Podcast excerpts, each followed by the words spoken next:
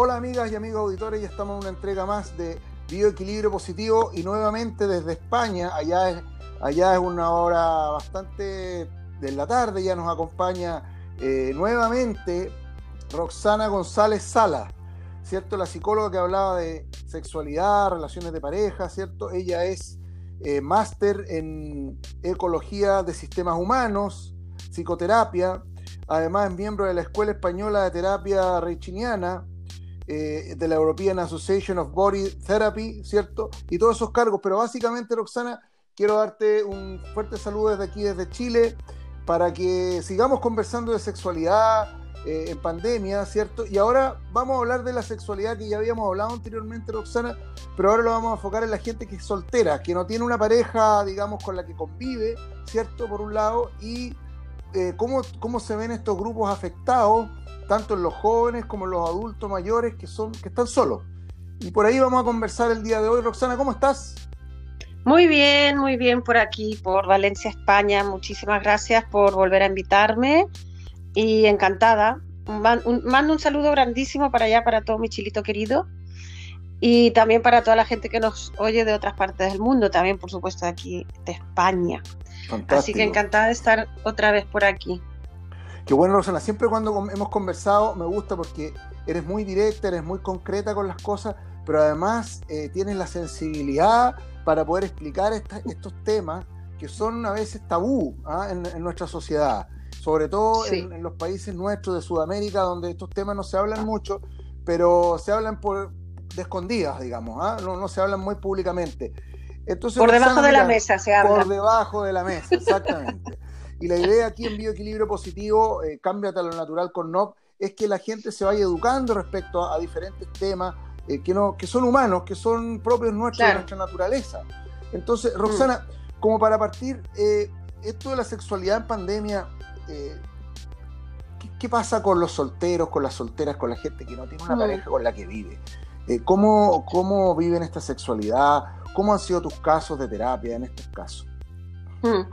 Sí, bueno, es un tema como siempre muy amplio que hay que intentar acotar para las personas que nos están escuchando en, distintas circunstancias, ¿no? No se puede llegar y hablar de las personas solteras que están o han estado en confinamiento y que ahora se están viviendo o nos estamos viviendo la, la pandemia. Porque desde luego las personas solteras tienen edades. Eh, pasan por ciclos, están en, ciclos vitales diferentes. No es lo mismo eh, los jóvenes, los adolescentes, que los adultos, ¿no? las personas maduras, eh, que la tercera edad. Digamos que todos efectivamente se ven afectados, pero no por igual. No es lo mismo ese tipo de edades, cómo se lo viven, por ejemplo, los ritmos diferentes, las necesidades, la etapa evolutiva, como decía, vital y sexual es absolutamente diferente. Por ejemplo, los jóvenes, los jóvenes eh, están en un momento de, en cuanto al proceso evolutivo de la sexualidad, en pleno desarrollo, en pleno descubrimiento. Descubrimiento, claro, exacto. En plena exploración, eh, formando de alguna manera su identidad sexual. Las hormonas van zapateando, floreciendo por ahí entonces, claro, cuando hay una restricción grande, como lo que está pasando y lo que ha pasado, eh, me refiero, está pasando con la pandemia, porque siguen habiendo confinamientos, pero los confinamientos grandes eh, han sido, aunque pueden volver, ¿no? Entonces se habla presente y pasado y, y, futuro, porque todo puede volver a ocurrir. Ahora nada, no tenemos la certeza de nada, ¿no? Entonces, en esas condiciones, los jóvenes que de por sí están en una etapa eh, bastante expansiva, ¿no? con unas ganas de eh, que haya una restricción y, unas normas y unas prohibiciones tan grandes, pues genera un rebote, tal cual como está pasando con el virus. Quiero decir, eh, hay un rebote. A mí me está restringiendo, pues cuando puedo hago todo lo que no me has dejado. ¿no? Mm. Entonces, esa es una forma. Por otra parte, yo hablando mucho con jóvenes, tengo la suerte de tener una hija de 19 años y tengo la gran suerte de, compartir mucho con amigos y amigas de ellas adolescentes, aparte de mis pacientes. O sea, ahí investigamos bastante, hablamos realmente no por debajo de la mesa, sino sin tabú. Exacto. y, ahí realmente aprendo mucho, aprendo mucho porque ellos mismos también cuentan de, que por una parte existe esto, ¿no? Estas ganas de hacer muchas cosas, eh, de fogarse sexualmente por esta prohibición, por, esta, por estas restricciones que están existiendo en este momento, pero por, por otro lado también surge un fenómeno bastante curioso y desde mi punto de vista, para mí, bonito, que es que empiezan a buscar el contacto también. Empiezan a buscar más no solo el aquí te pillo, aquí te mato, no solamente el sexo, sino que también em, como que les gusta buscar un tipo de relación. Eh, como también ya no están en grandes discotecas porque está prohibido, no, no pueden salir a grandes, a grandes aglomeraciones, entonces van juntándose en pequeños grupos esos pequeños grupos se van conociendo más de lo que se conocían antes. Había una dispersión mucho más grande. Ahora, entre ellos se van conociendo más y las relaciones empiezan a ser entre ellos. Nacen mm. y se hace una relación más entre ellos. Y eso también es un, es un síntoma de un cambio de relaciones desde ese punto de vista, porque hay más contacto, hay más un querer, hay como una complicidad, eh, no podemos, a ti te apetece, eh, quieres seguir compartiendo con más gente, aparte de que no puedes estar ahora con unos y con otros, o con unas y con otras, eh, te apetece tener una relación y todas esas cosas también se están dando, hablando de los jóvenes. Por supuesto que también pasa en etapas adultas, pero centrándome en este momento en esta primera parte, que es la parte de los jóvenes. los jóvenes. Hay algo igual para todos hay algo igual para todo, Guillermo, que em, lo que hablábamos antes en otro podcast que hicimos, estas nuevas eh, restricciones, el confinamiento, todo esto contrae. Y esto genera miedos y el miedo bloquea. Y a partir de ahí, eh, como sabemos, y expliqué la otra vez también, que la sexualidad es justamente la contracción acompañado luego de la expansión, de la apertura, del abandono al placer, claro, esto nos sucede en todas las edades. Dentro de la pandemia, la sexualidad dentro de la pandemia ocurre así.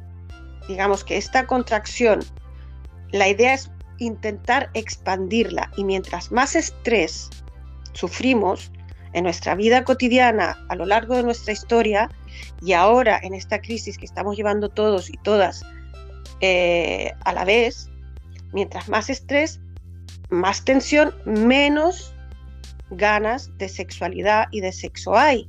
Me refiero, va bajando la libido, la energía sexual va bajando. Eso es, eso es así. Entonces hay que buscar instancias para que ese estrés baje y pueda florecer nuevamente la libido. Paradójicamente, en la medida que tienes estrés y tienes tensión, eh, el tener un orgasmo te libera esa tensión. Digo paradójicamente porque es paradójico, ¿no? Porque estoy diciendo por una parte que baja la libido, pero por otra parte estoy diciendo que eh, aunque estés estresado, si tienes un orgasmo, te va a bajar esa tensión. Entonces, exacto, ahí hay que saber, exacto, entonces ahí hay que saber un poco, entender cómo funciona la sexualidad eh, y siempre, por supuesto, si hablamos de genitalidad, de sexo, eh, que tiene que ser eh, consensuado, ¿no? Mm, definitivamente. Oye, Roxana, mira, a propósito de lo paradojal, eh, hay una paradoja del ser humano, mientras menos lo tenga, más lo desea. Entonces, quizás en los jóvenes, cuando más lejos están de la pareja, a lo mejor más lo, desea, más, lo van a desear, ¿no? Se, da también bueno, eso, Sí, sí, eso ocurre generalmente, pero también muchas veces en, efectivamente hablando de los jóvenes generalmente es así.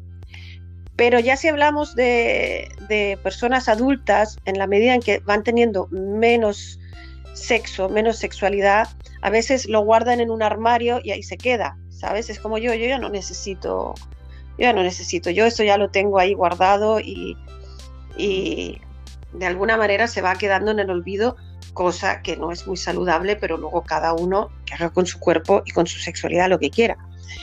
Pero sí, como comentaba de los jóvenes, en la medida en que se hace menos por estas restricciones que han tenido eh, y hemos tenido en las cuarentenas, al estar solteros, claro, cuando los sueltan es como eh, lo, sueltan a la selva, ¿no?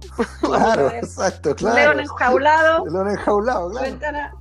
y, lo sueltan y vamos a ver qué pillo, ¿no? Pero luego empiezan a ver estos otros fenómenos que son más de contacto, que lo hablo mucho yo con los jóvenes, ¿no? Eh, no deja de estar el querer tener una relación sexual, así como así, pero también hay muchos jóvenes que están hablando de eso, de, querer tener una relación que es diferente. Sí.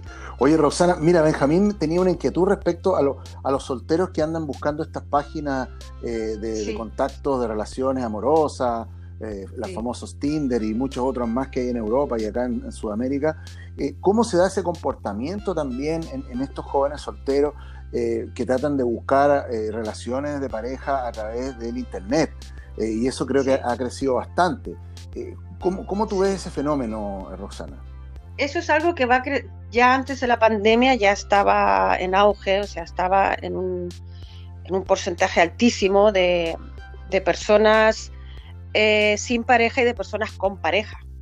De hecho, eh, ahora en un ratito más voy a tener, aprovecho de comentarte lo que voy a tener un Facebook Live con Simón Olano donde vamos a hablar justamente de eso, de las infidelidades que produce hoy en día, no solo, antes no solo en la pandemia, sino que antes de la pandemia, y todo esto potencia mucho las infidelidades. Pero como estamos hablando de, en este momento de solteros y solteras, de todas las edades, si pasamos a, al adulto, una persona ya de a partir de los 30 años, o un poquito menos quizás, em, claro, hay un aumento gigante, hay un aumento muy, muy grande de, de buscar la sexualidad, o más, más que la sexualidad, en este caso el sexo. Eh, en redes sociales, ¿no? En todo lo que sea internet, todo ha habido y por haber. Y se van creando relaciones virtuales que luego algunos llegan a conocerse y otros no. Y eso tiene, pues yo no creo, no, yo no soy parte de poner connotación, me refiero de juzgar ni mucho menos, sino que es una realidad. Claro, exacto. Exacto, es una realidad, porque existe eh, el sexting, ¿no? El que hay relaciones sexuales eh, donde, donde se incluso hay fotos, se mandan fotos. Sí. Eso si son personas adultas, pues siempre se aconseja que no muestre la cara, eh, que idealmente no, no sean partes que, que luego, porque como ha pasado muchas veces, eso, si se quedara con la persona que lo estás haciendo, pero sabemos que una vez que está en redes sociales o en internet, internet, eso ya puede ir a cualquier parte del mundo, ¿no? Y a cualquier persona. Es más público. Es más público. Entonces, bueno, eh, el sexo en este momento por internet y redes sociales es algo que no se va a poder parar. No se va a poder parar, porque en la misma cuarentena lo lógico es que la gente de alguna manera buscaba ese algo que no tenía físicamente, lo está buscando virtualmente. Lo, lamentable sería que solo se quedara ahí, ¿no? porque no pasa nada conocer a alguien por redes sociales o tener incluso una cierta intimidad y luego poder conocerse y eso puede funcionar o no, o que simplemente alguien se aficione a solamente tener ese tipo de contacto a través de, un móvil, ¿no? A través de una pantalla y que no sea, no sea mm. contacto, porque el mm. contacto es necesario, absolutamente. Claro, La parte humana, ¿eh? eso, la química, el intercambio energético. ¿ah? Eso, no lo vas a, eso no lo vas a sentir por, un, por una pantalla, se puede más o menos vislumbrar algo, pero el contacto físico es importantísimo, si no pasamos a ser ya robots, ¿no? Ya, ¿para qué vamos a querer el contacto si tenemos todo al alcance de la mano? Y luego que se, se desvirtúa un poco con, el tema pornográfico, porque cuando tú no das la cara de alguna manera, cuando no es directo, face to face, eh, es como que mucha gente se atreve a hacer mucho más cosas de las que no harían eh, estando en contacto físico. Mm. Entonces empieza a, la, creatividad esta más pornográfica eh, que no es una realidad, que sigue siendo, la pornografía sigue siendo pornografía. Claro. Eh, las relaciones sexuales generalmente se escapan muchísimo de lo que es, se desvirtúa, ¿no? La sexualidad y el sexo con la pornografía. Claro Entonces, por ahí puede empezar a haber un poco de, de, no sé si patología, pero sí una sexualidad y un, y un sexo que en la vida real, pues al final te enganchas con algo que no es y cuando vas a tener relaciones sexuales reales, es como que te falta algo. Mm. Es como que esa fantasía, al no poder llevarla a cabo o, te has acostumbrado a hacerlo de una manera, luego lo otro, la realidad, digamos, física no te excita igual.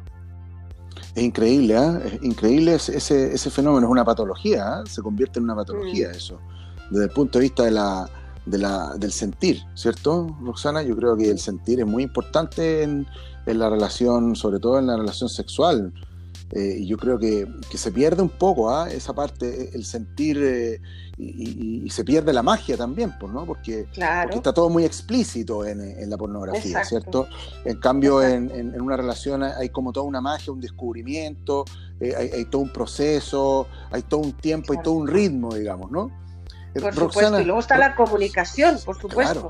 También, claro, la comunicación. La comunicación directa, ¿no? La comunicación directa con la persona con la que estás en ese momento cuerpo a cuerpo, o sea, la comunicación verbal y no verbal.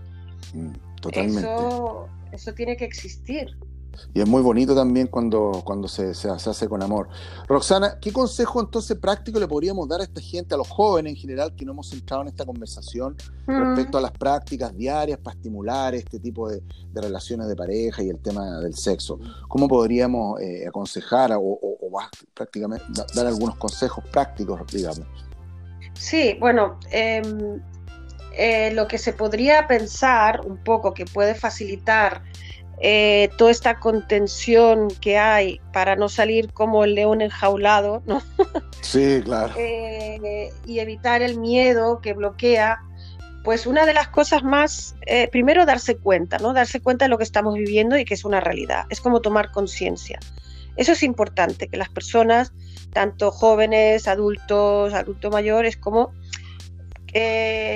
aunque uno tenga miedo, pero asumirlo con miedo. Digamos, asumir no significa resignarse a lo que está ocurriendo, sino que vivir de alguna manera y saber gestionar toda esta nueva eh, experiencia que nos está viviendo, estamos viviendo todos todas las personas.